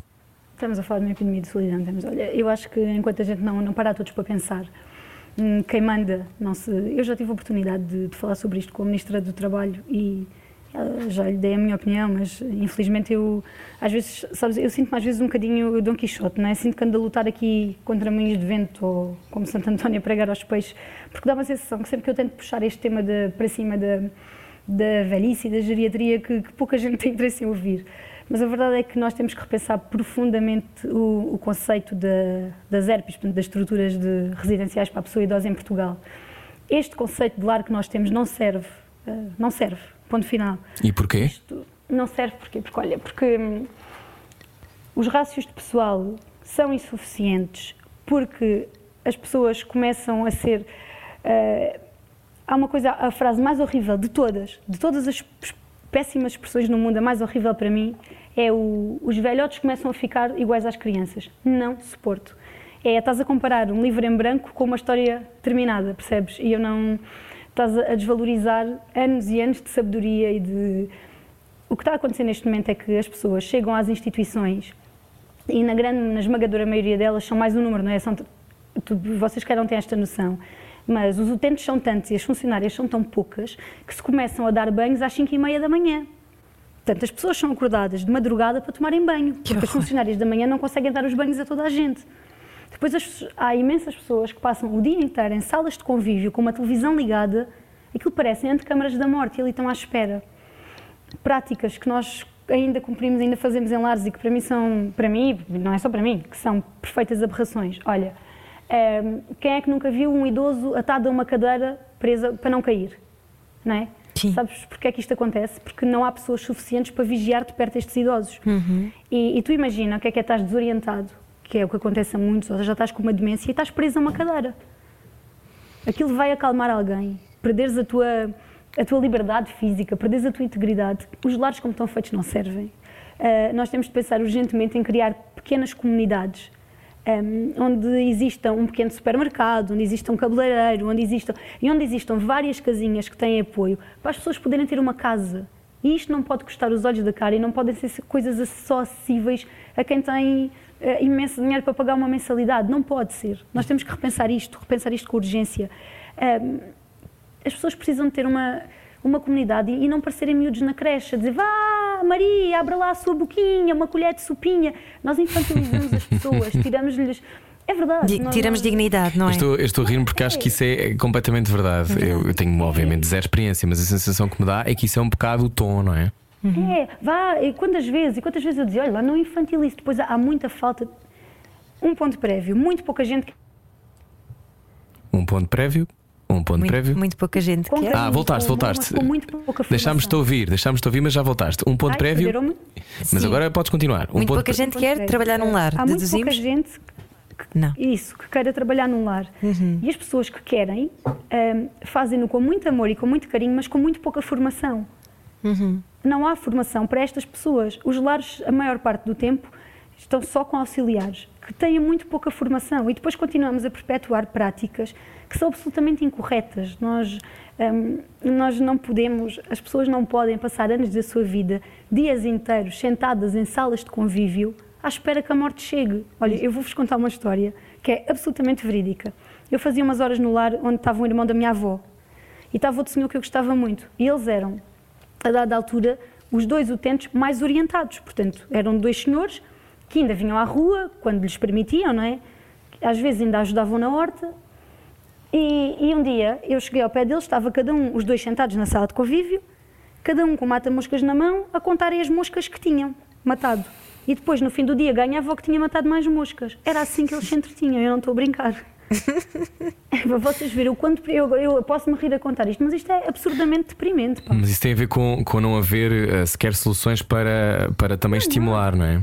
Não, há tempo. Depois, eh, contratam-se animadores, hum, contratam-se terapeutas ocupacionais por tipo 3 horas para lares com 80 utentes e, e nem que as pessoas sejam os melhores profissionais do mundo, não é possível chegar lá. E hum, o grande problema é, hum, passa muito pela falta de, de quadros qualificados, de. Epá, e depois há, há coisas de gestão. Olha, eu despedi-me. Isto é uma história um, um bocado má, mas eu despedi-me de um lar porque um dia um senhor que tinha 83 anos e tinha um, um cancro, portanto, uma neoplasia, pediu-me para ir para a horta ajudar.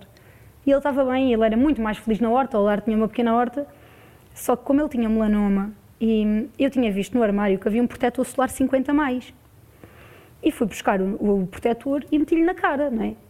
Pensei, olha, vai, mas era agosto, pensei, olha, vai, porque a gente não os consegue segurar e porque, lá está, eles não são crianças e não é aos 80 e tal anos que a gente vai proibir pessoas de fazer o que quiserem, não é? Quando ainda por cima tem uma sentença de morte ali de uma neoplasia, portanto isso não faz sentido. E eu enchi-lhe a cara com o protetor, com o protetor solar. E, aí, meia hora depois fui chamado ao gabinete da direção. Cheguei lá, ah, então o que é que aconteceu? O que é que aconteceu? Aconteceu que gastaste um protetor de 50 euros na cara de um velho de 83 anos que tem a morte à porta. Isto é, isto é deitar dinheiro para o lixo. E isto é verdade. Uau. E eu, nesse Eu achei que tinham chatear, eu achei que tinham chatear porque tinhas deixado que ele apanhasse sol. Ah, vamos ver. Não. O eu dinheiro, não é? despedi-me nesse dia. Disse: olha, então estamos conversados, não é? Quando as pessoas que mandam nisto me dizem que eu estou a tirar dinheiro ao lixo por meter protetor solar na cara de um idoso que está às portas da morte. Pronto, então quando é assim, acho que a nossa Olha, conversa está feita e que eu claro. não faço falta aqui e vim-me embora, obviamente, e denunciei o que tinha a denunciar. Carmen, há aqui uma-. Há aqui uma coisa, uma, uma coisa importante, aliás, eu, eu sempre ouvi muito falar dos lares, a minha mãe já fez 355 mil programas sobre isto. Ahm, tenho uma avó que, que mora num lar.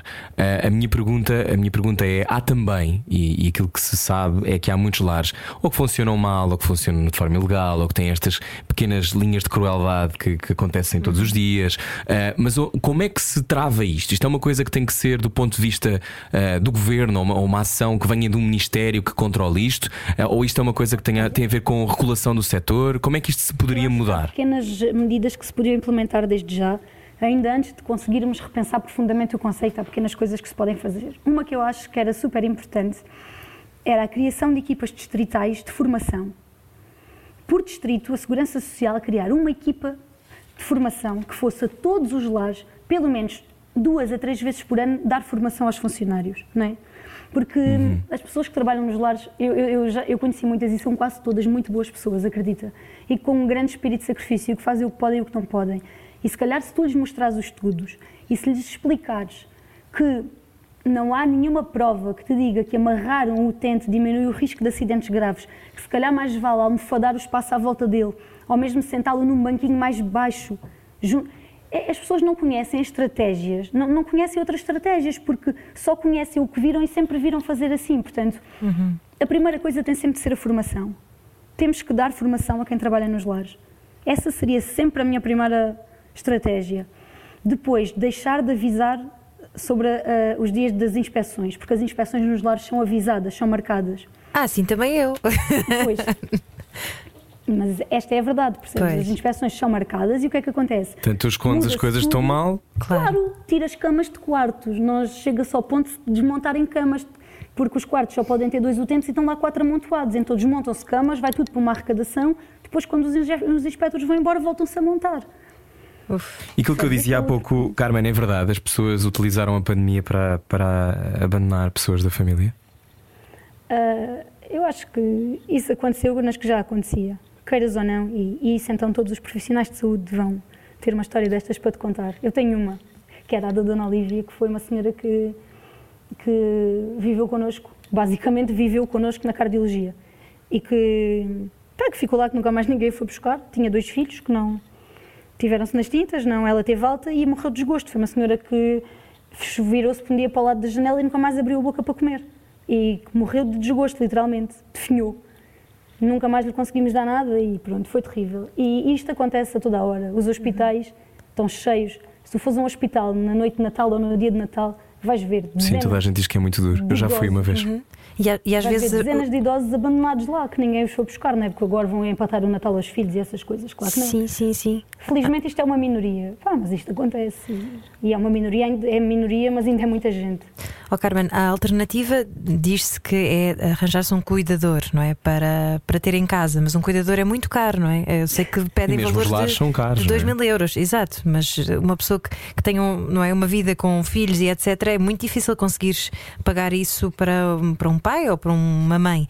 Ahm, mas pergunto-te, também já se falou aqui há tempos de se juntarem esforços, não sei se tu concordas ou se já ouviste alguma vez essa teoria, juntar-se esforços entre creches e lares e juntar-se ah, a, a dinâmica de colocar as, as crianças perto dos idosos. Achas que Olha, isso é uma aqui- solução?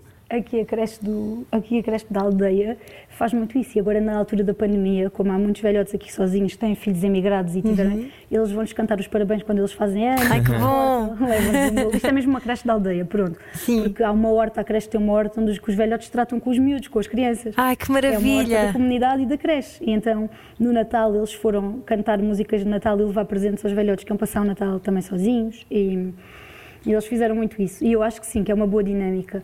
Mas acho que para combater este problema há outra solução que tem de ser também pensada, que é, eh, em vez das famílias estarem a fazer um esforço às vezes terrível para pagarem uma, uma mensalidade no lar, ou se calhar temos de pensar em, em ou o Estado que comparticipa tantos lares, não é?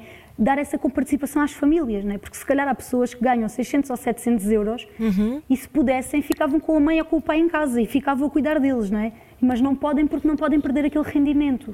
Mas sabes que a Dulce Maria Cardoso foi nossa convidada ontem e, e ela escreveu numa uma crónica, até exatamente para o público, eh, sobre a velhice em termos da, da, da pandemia. Na- no primeiro confinamento, ela ficou em casa com a mãe dela e aquilo que lhe propuseram para ela ficar a dar apoio à mãe durante esse tempo era 180 euros por mês.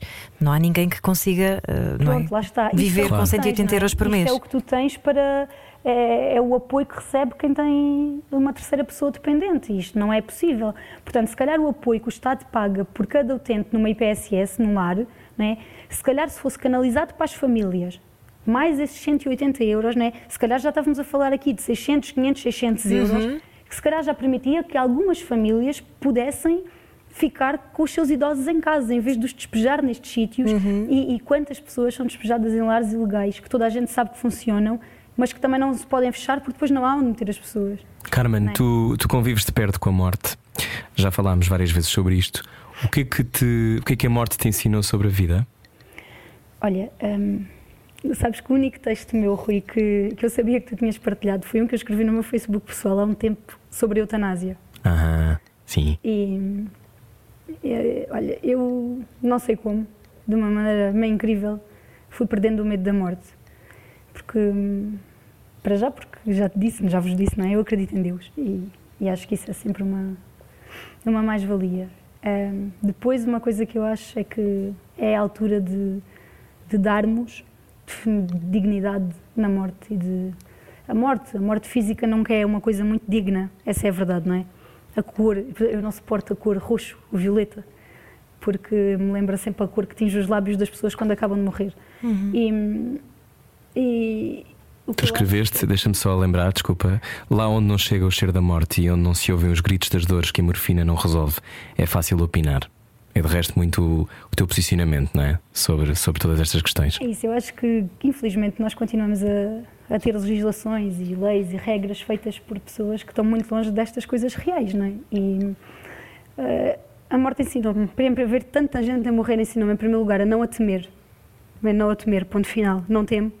E ensinou-me que enquanto cá estamos, não é? devemos ser um, aproveitar sim, mas sermos o melhor que pudermos, mas eu gostava muito, e felizmente parece que isso está prestes a acontecer, uhum. uh, de viver num, num, país onde cada um de nós pudesse escolher, uh, escolher obviamente dentro de determinadas condições, né? muito apertadas, Para né? mim, uh, o que me custa mais de tudo é ver aquelas mortes que acontecem já num estado em que são mortes a quem é retirada toda e qualquer dignidade, percebes? As pessoas morrem. Eu vi uma senhora que morreu com uma escara, portanto é uma ferida, uh, aqui do occipital, da cabeça, né, do crânio, até ao rabo. Uma ferida única.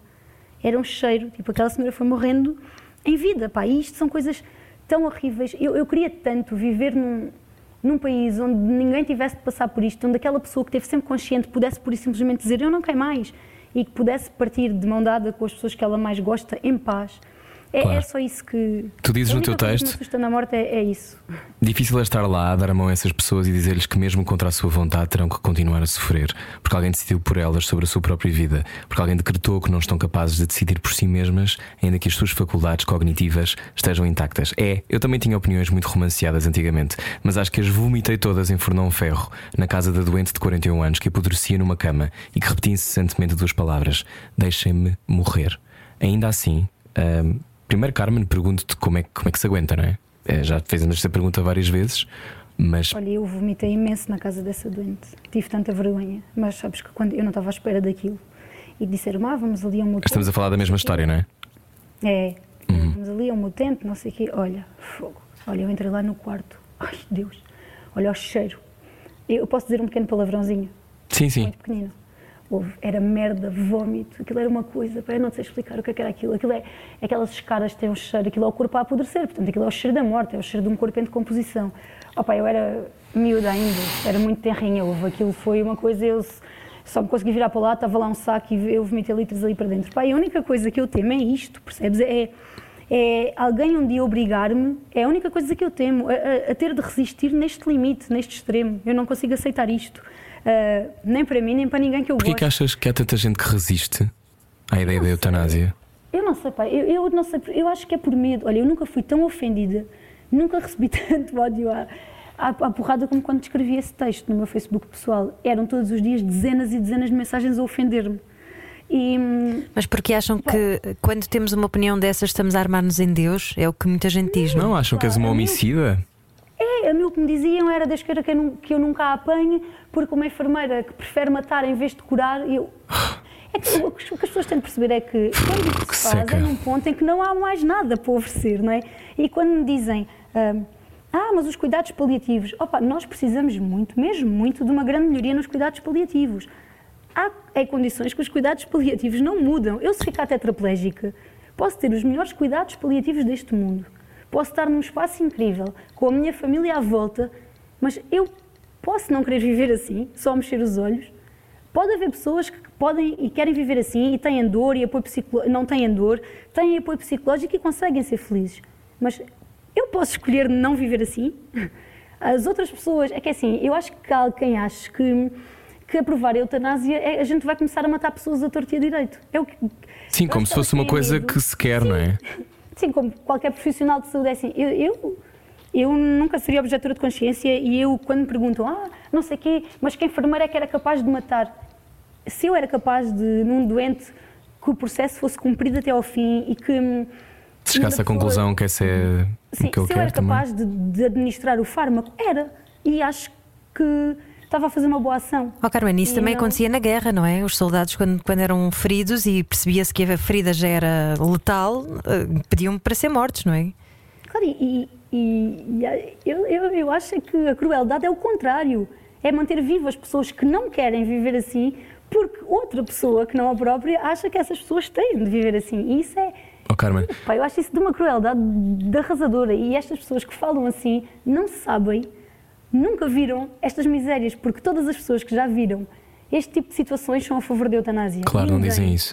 Há muitas pessoas que acham que. familiar a sofrer assim. Claro, há muitas pessoas que dizem que a eutanásia também poderia ser uma maneira de pessoas com intenções mais esquisitas de manipularem e de alguma forma eh, conseguirem eliminar pessoas e, portanto, assim herdarem coisas, manipularem. Há, há muito esta teoria, há muito esta teoria de que é perigoso, porque pode de alguma forma eh, abrir-se aqui um, um caminho para, para haver eh, eliminação mesmo sustentada de pessoas. De, eu quero que este, minha, tia-avó morra para eu herdar eh, esta casa. Um, como é óbvio, eh, eu não sei o que é que está em discussão, não sei exatamente, eu não, eu não estou por dentro da lei, sei que a dada altura foi uma discussão que aconteceu também, até patrocinada pelo Presidente da República. eh, com, aliás, nós entrevistámos uma pessoa, lembras-te daquele senhor, Ana, que, das Ciências da Vida? Professor das Ciências da Vida? Pronto, já foi há algum tempo. Foi, foi, na- foi no confinamento passado, já sabemos aquilo que fizemos no confinamento passado. Tufos de algodão. Mas a, a sensação que me dá, Carmen, é que depois as pessoas misturam as coisas, não é? Nós estamos a falar de sofrimento extremo e a escolha da pessoa que sofre sobre a sua própria existência ahm, e tudo o resto. Portanto, tem que ser protocolos muito apertados. Tens ideia de como é que esta lei está, foi formada olha, e e, o, que é que vai- o que é que está em jogo? Eu, eu li quase todas as propostas e não houve nenhuma que eu achasse que não era boa. Havia umas, curiosamente a mais burocrática até era a do partido que teoricamente deveria ser menos, que era a da Iniciativa Liberal. Mas todas as propostas, todos os partidos apresentaram propostas ah, muito boas e, e com um critério muito apertado. Aqui nem sequer está em cima da mesa a possibilidade de ser outra pessoa a decidir, independentemente do Estado. Se a pessoa não tem capacidade de decidir, então não, não, não há eutanásia para essa pessoa. Portanto, um- uma das premissas fundamentais é que a pessoa tem que estar na posse das suas faculdades cognitivas para poder tomar esta decisão. Portanto, não, ninguém vai decidir por outros. Essas pessoas que fiquem descansadas, que ninguém as vai, ninguém lhes vai, ah, ninguém lhes vai propor Apagar a luz, não é? ficar com, com a herança. Isso não vai acontecer. Não, isso é, eu não, nem sequer consigo perceber como é que a gente, como é que estamos a discutir uma coisa destas. Quer dizer, isso é surreal. Não? é? Sim, há muita gente que discute coisas surreais, já não deve ser diferente para ti, já deve estar habituada. Estamos a chegar ao final da nossa conversa, Carmen, gostámos mesmo muito. Pergunto-te agora, já que estamos, dizias tu no início da conversa, para ti, esta é a primeira vaga mesmo ahm, de quem está nos hospitais. Nós temos relatos constantes, ah, fotografias de ambulâncias, ahm, sabemos do, do estoicismo e da, e da capacidade pá, extraordinária dos profissionais de saúde que estão a ter provavelmente a aprovação das suas vidas. Ahm, Sabemos que temos que ficar em casa. Provavelmente que desconfinaremos. Eu, eu acredito, não acho que vai ser antes da Páscoa, portanto, não acredito nisso, mas whatever, eu não trabalho no governo e não sou vidente ainda. Portanto, a minha pergunta eh, para ti é: eh, o que é que podemos fazer e o que é que achas que, que os profissionais de saúde precisam que ainda não tiveram? Olha, o que nós precisávamos, eu acho que eu, eu não tanto, não é? Porque, como disse, eu tive muito tempo fora, mas ah, voltei agora, voltei mesmo nesta altura muito má. Mas há colegas meus que estão há um ano nisto e o que as pessoas precisam é de poder descansar. E é por isso que eu acho que a gente precisa desconfinar com muito cuidado. Desconfinar, sim, porque isto às tantas também é insustentável por todas as razões, não é? Mas que temos de ser inteligentes na forma de o fazer e, e bastante moderados. Porque os profissionais de saúde precisam descansar, precisam de gozar as férias que não gozaram. Há pessoas que estão a trabalhar vocês não estão a perceber, há profissionais com horas e horas e horas e horas acumuladas, portanto as pessoas Uhum. não têm folgas. Eu ontem trabalhei com uma colega que trabalhou 63 dias seguidos, consecutivos, sem uma folga. Que horror. Isto é desumano. Portanto, as pessoas, acima de tudo, o que os profissionais de saúde precisam, acho eu, mais do que neste momento, mais do que reconhecimentos, mais do que de palmas, mais do que remunerações, é de descansar.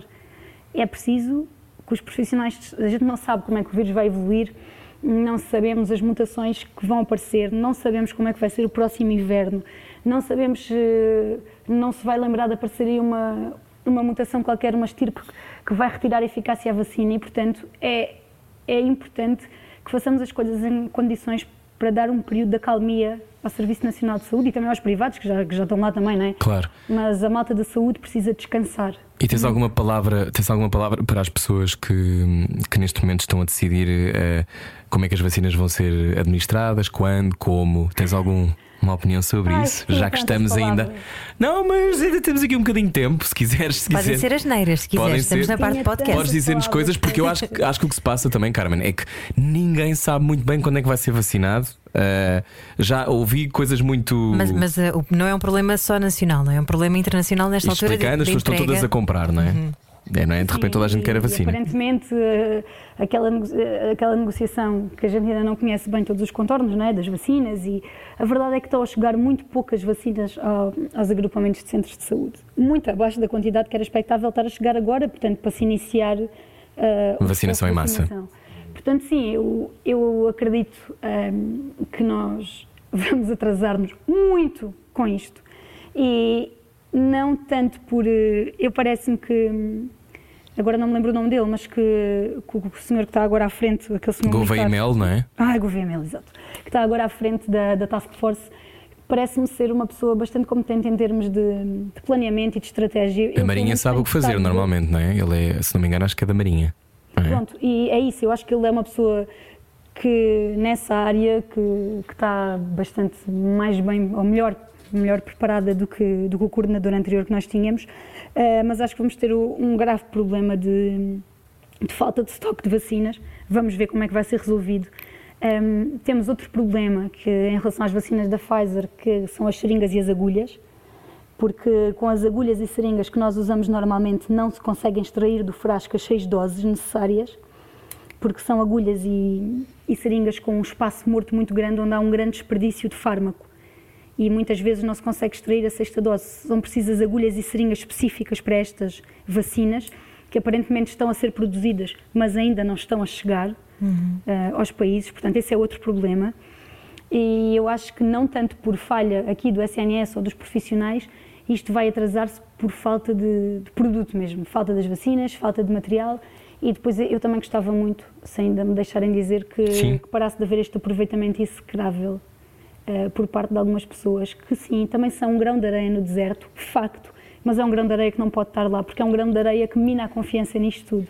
Estás a falar da bastonária dos enfermeiros, Carmen? Não, não, estou a, a falar das pessoas que se vacinaram indevidamente. Ah, Oh, Carmen, nós falámos aqui no Era o que Faltava há uns dias, por exemplo, em Londres ou no Reino Unido, pelo menos o que está a acontecer é eles têm uma base de dados de voluntários e sempre que há sobras, eles chamam os voluntários que vivem nas redondezas desse, desse local para irem imediatamente receber, ou seja, não há desperdício, mas é uma Mas coisa que está agilizada desde o início. É, mas tem que haver uma lista de suplentes, mas nós defendemos isto desde o primeiro dia.